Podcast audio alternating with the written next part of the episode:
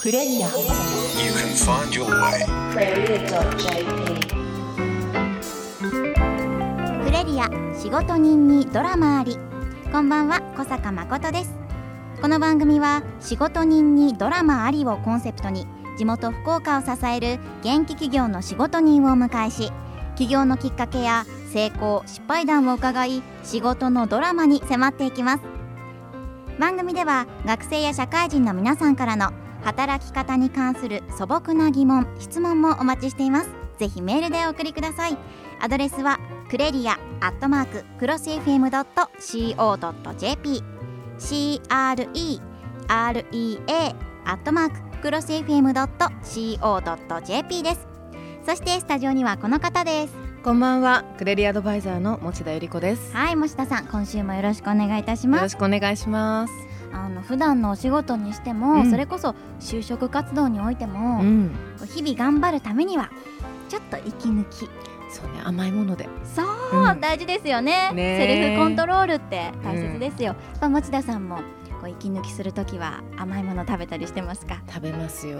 そりゃねチョコレートでしょ、うん。うんクッキーでしょ、うん。でもやっぱりね和菓子が好きなんだよね結構。いいですね、うんかこう自分へのご褒美っていうか、うん。まあ、毎日自分へのご褒美をあげてしまいたくなるんですけど、い。美味しすぎてね。バレンタインもですね近いですけ来ど週ですよ、うん自分にご褒美する？もちろん。人にあげないで。なんでしょうねあれ、うん。買いに行ってね。ね。あれこっちの袋自分用？大きいぞ、みたいな。ちょっと高いぞと。なるんですけど不思議ですよね。こうスイーツってちょっと食べるだけでも幸せな気分になりますもんなるね。うーん。誰かに何かを伝えたい時にもぴったりですしね、はい。今夜はですねそんなスイーツ、うん。お菓子で有名な会社の仕事人をお迎えいたします。はい。スイーツ男子なわけですよ。はいどんなお話が聞けるんでしょうか？何やら血は砂糖でできてるということで。楽しみですね。はい。それではクレリア仕事人にドラマあり。今週もお付き合いください。クレリア。この番組は一般社団法人福岡中小企業経営者協会の提供でお送りします。Cross FM クレリア仕事人にドラマありそれでは持田さん今週の仕事人のご紹介をお願いします。はい今週の仕事人は株式会社石村万世堂からお越しいただきました石村慎吾さんです。えー石村さんは大堀高校3年生の時にアメリカノースイースタン大学に留学。語学と授業についていくのに必死という中経済学を専攻され苦労続きの学生生活を送ってこられました。大学卒業後23歳で帰国してからは地元福岡の広告代理店電通九州に就職。プロモーション部署営業部署で経験を積まれ2012年4月から株式会社石村万世堂に就職されています。現在は経営企画のお仕事を中心にご担当されているということで鶴の子をはじめ福岡博多を代表する老舗の菓子メーカーとしてのお話そして創業秘話や100年を超える企業だからこその挑戦など今日は他では聞けないお話をいろいろ伺ってみたいなと思います。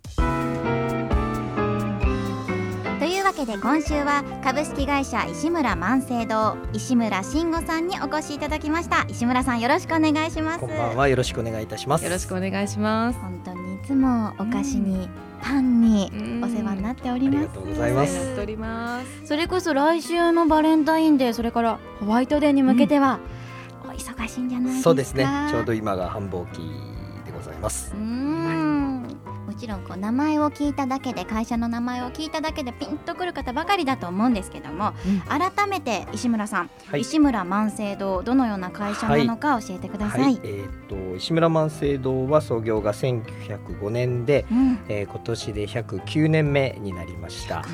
ええー洋菓子それから先ほどご紹介にもありました通り和菓子の、うんお製造それから販売を主に行っている会社です。はいえーっと基本的には直営店を構えて、うん。まあ、ロードサイド店であの赤い看板、えーご存知の方がいらっしゃると思うんですけれども、はい。えーそういったところで売らさせていただいているのとあとは、えー駅空港、うん。それからサービスエリア、えー百貨店、えーそういったところとのお取引をさせていただいているとえー、いった感じです。うん。持田さんも何ではい。もソウルフードがこの石村万世堂のありがとうございます。そうなの。お月様伝説 大量消費ありがとうございます。いやもう本当に一年に何個消費してきたかっていうぐらい食べてるよ、うんうん、石村さんがもう血が、えーお砂糖だとすれば私の体の半分以上は本当にお月様伝説ありがとうございます。あのね博多土産といえばの鶴の子も今濃いチャージとかも出てるんですよ、ね、そうなんです。うんあの去年ぐらいから一昨年ぐらいからですかね、うんうん桜風味だったりとか、うんまあ桜味というか桜風味ですね。それから、うんえっ、と濃い茶、あーそれから抹茶、はいそういった栗も出しましたね。栗ちょっと鶴の子にまあ100年で初めて変化球をつけてみようということで、うんちょっと挑戦したら。なかなかお客様からの反応が良くて、うん。おかげさまで、はいうん、リピートいただいてます。味のバリエーションもそうですし、うん。うんこう商品自体もギそうですモーブね。とかもありますね。ん生マシュマロみたいなことやったりとか、うん。うんまあ、マシュマロまあもともとその1900年代からそのマシュマロを使ったまあ鶴の子ですね。鶴の子のはい。外側がまあマシュマロですので、うん。まあ、マシュマロの会社だろうということで、まあ、ずっとこうマシュマロと一緒に歩んできたというようなところが、まあ、あるというところで、うん。はい、うんあのその中で石村さんは普段具体的にどのような業務を担当されてるんでしょうか？はい、あの今経営、まあ、営業戦略室という行々しい名前がついてるんですけれども、まあはい。簡単に言うと経営企画室みたいなもので当社がその製造と販売それぞれございますので、うん。えー両方に、まあ、両方のまあ企画というか、まあ、どういうふうな方向であの進んでいくかみたいなことを、あのーまあ、社長以下一緒になって、えー考えるといったような部署におります。石村さんご自身もやっぱり砂糖ってできてるだけあって、はい。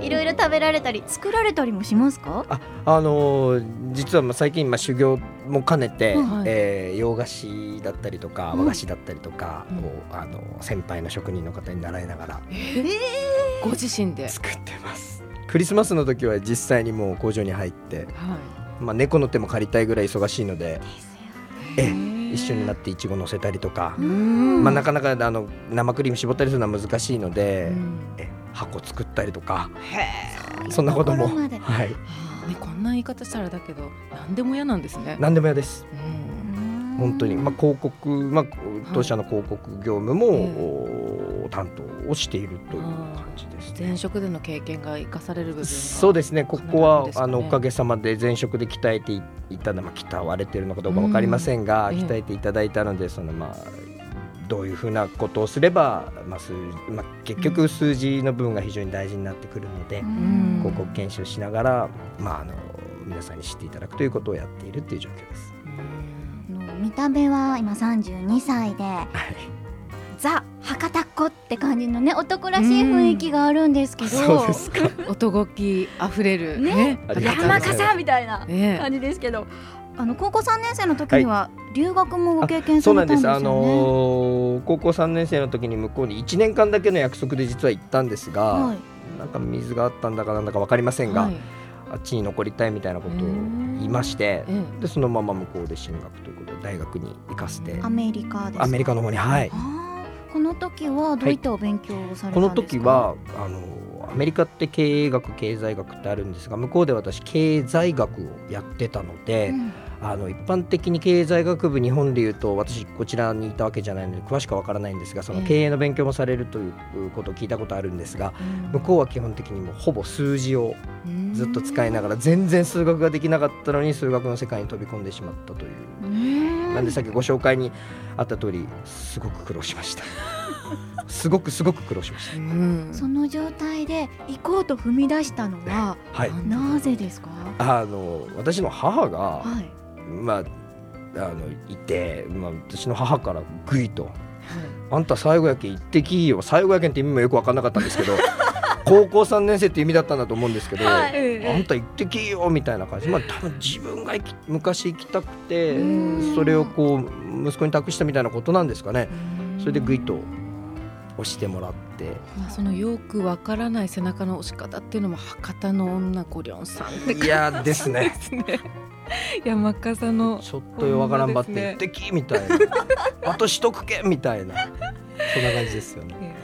で卒業後は一度広告代理店にお勤めになられて、ということなんですけど、そうですね。この広告っていうのは元からはい。興味があったんでしょうか、あの元からというか、まあ、何かしら、うん。まあ、その時こう思ったわけじゃない。実は広告代理店に入ってこう思ったんですけど、まあ、最終的に自分はお菓子屋さんをやるんだろうなっていうのが思ってたので、まあ、な以前からそれは。何かこう、まあ、小さい頃から傍らで両親仕事してましたので、まあ、なんとなく意識を、まあ、兄がいるんですけれども兄もなんか同じように思ってたみたいなんですけど、まあ、私もおご多分に漏れずそんな風に思いながら、うん。まあ、その将来その役にどうせだって役に立つことをやった方がいいかなっていうのを、まあ、強く感じて、まあ、うん広告で結果的に良かったなっていうことなんですけれうども。ん。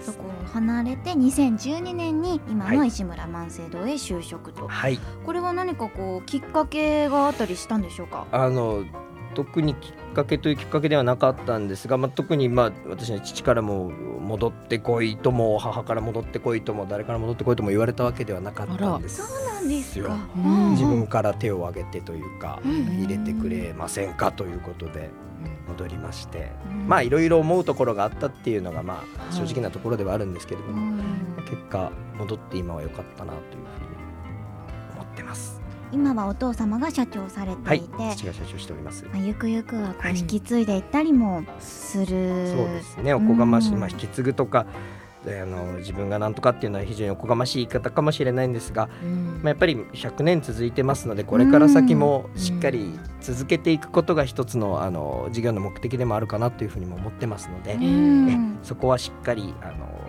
バトンをまあ渡されればそれをもっとしっかり走るということはしたいなっていうふうには思ってます。そうですよね、はい。やっぱり創業当時のお話なんか私もちらっと伺ったことありますけど、うん。あの時のこう歴史をよくよくご存知の石村さんだからこそ、はいそのバトンの重みっていうのはあると思うんですよね。そうちょっと創業秘話をぜえー、ひぜひと1905年が、ええ。ー日本が日露戦争に勝った年だったみたいで、はいえーだったみたいでとか、まあ、それこれは教科書で習うことなんですけれども あのその時に、まあ、当時その初代が体が弱くてもともとその石村家自体がその大工さんしてたんですよ。うんで宮大工といって、まあ、お城を作ったりとかお宮作ったりとかっていうのをしてて、まあ、なんか福岡城を作ったのをちょっとやったとか、なんかそんなのが文献で残ってて、うん。まあ、そんなことをしてたんですが、まあ、初代自体が体があんまり強くなかったので、はい。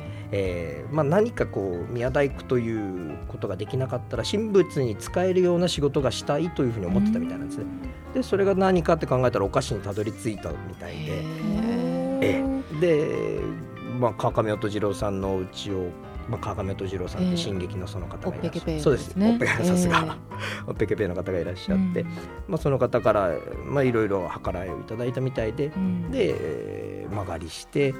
えーお店を開いたというのがあ最初のようです。ん。最初は鶏卵そうめんそうです。もうどこもも鶏卵そうめんとかうん卵せんべいとかも福岡のお菓子屋さんが作ってたような、うんあーまあその頃当時お菓子屋さんって星の数ほどあったっていうようなああそうだったんですうね。ちの祖父なんかが言ってたので、うん。えその中で生き残ってその中でですねなんかこう、まあ、丸い箱だったんで相当な変わり者扱いされたんじゃないかなっていうのはないんですよ丸い箱って最初から丸だったんですね。まあ丸というか楕円ですよねそうういうんことなん。で。あで置いても隙間が空くし、こげなもん作ってもらおうてもねみたいなことは多分言われてたんじゃないかなと思ってて、まあ、アイディアマンというか、うんうん。まあ、その創意工夫みたいなことをやっぱりやってきた結果なのかなっていうのはちょっと感じますね。うん毎週木曜夜11時からお届けしているクレリア仕事人にドラマあり。今夜は株式会社石村万世堂から石村慎吾さんにお話を伺っております。のユーモアもあり。うん。でも一つ一つすごくこう丁寧な印象を受けるんですよね。石村さんスーツもビシッと決めていて。かっこいいです。お仕事の上ではどうでしょう、大切にしている考え方だったりポリシーっていうのはどんなところがありますか？あのー前職がまあ広告代理店というところにおりましたので、まあ、より多くの方にまあ目が触れるものを扱っていたということもあって、うん。これもやっぱり先輩ですかね。から叩き込まれたことでもあるんですけどとにかくその慎重にやれと物事を進める時はと。まあ、その一個一個まあ構成というんですけど、まあ、原稿はきちっとチェックして、まあ、たくさんチョンボもしたんですけれども、はい。あの今になってみればそういったことを教えていただいたのかなと。石橋はたた叩いても叩きすぎることはないと。慎重にやりなさいということを教わったというかそれともう一つは今お菓子屋さんになってみてうちのシェフとか職人さんについて今、まあ、収録をしてるんですけども練習してるんですが、よく言われるのが丁寧にお願いします。丁寧にお願いしますと。ここは丁寧に丁寧に。丁寧って言葉がすごく出てくるんですよね。なんでやっぱりその慎重さと丁寧さとまあこれ一見聞こえ聞きはその守るというように聞こえてしまうんですがはい。そこが一つの信用とか信頼につながっていくんじゃないかなと思ってうん。これはもう自分が今一番大切にしていることですね。やっぱりお菓子とはいえ食ですよね。そうですね。食の安全安心というところを考えても、まあ、製造販売、まあ、全ての体制を持ってあるわけですから、そうですね。丁寧さっていうのはやっぱりお客様にとって、ね、提供していかないといけない価値なんですよねきっと。なかなかお客様からもお叱り受けることもまあまああるのでまああのお客様はやっぱり常に進化されるものだと思いますので。あのとってもありがたいなというふうに受け止めてそこは常に日々改善改善をやっているという感じです。私なんか感謝の気持ちしかないですけどねもうお月様伝説 今度送ります。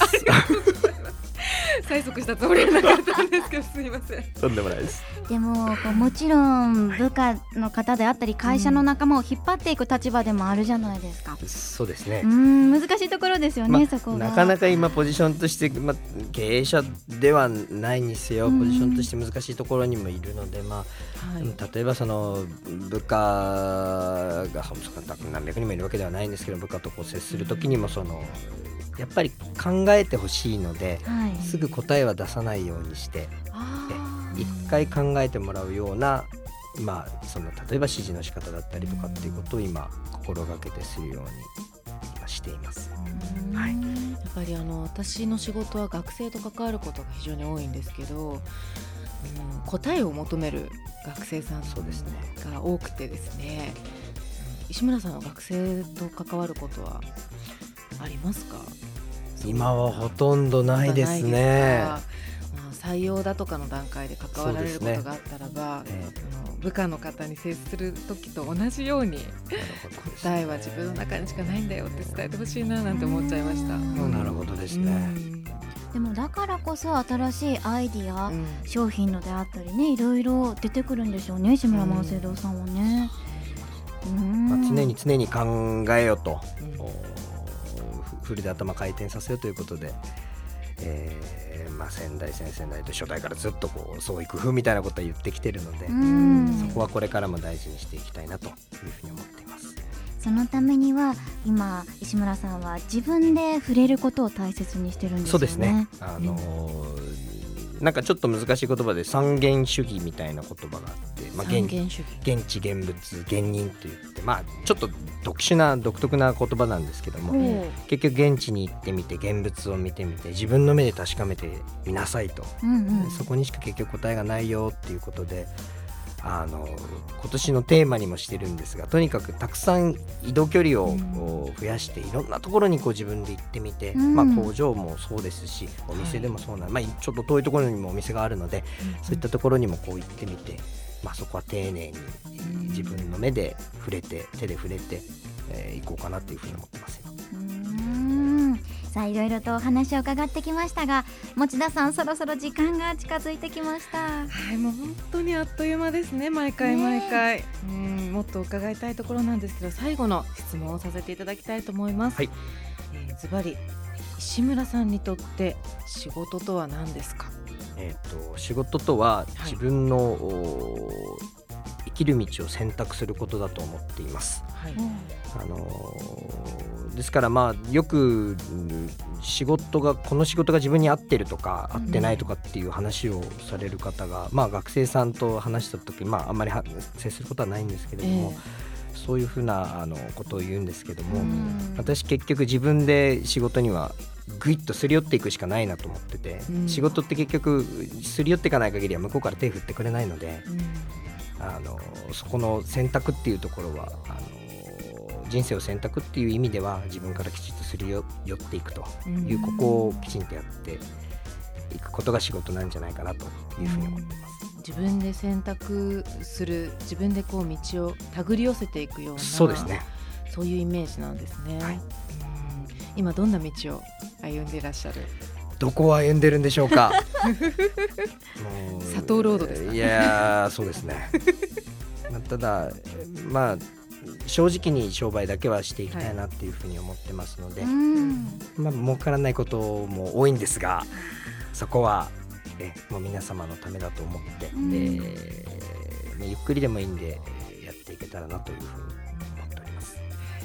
ありがとうございます、はい。えーというわけで今週の仕事人とはここまでです。石村さんありがとうございましあた。どうもありがとうございました。えー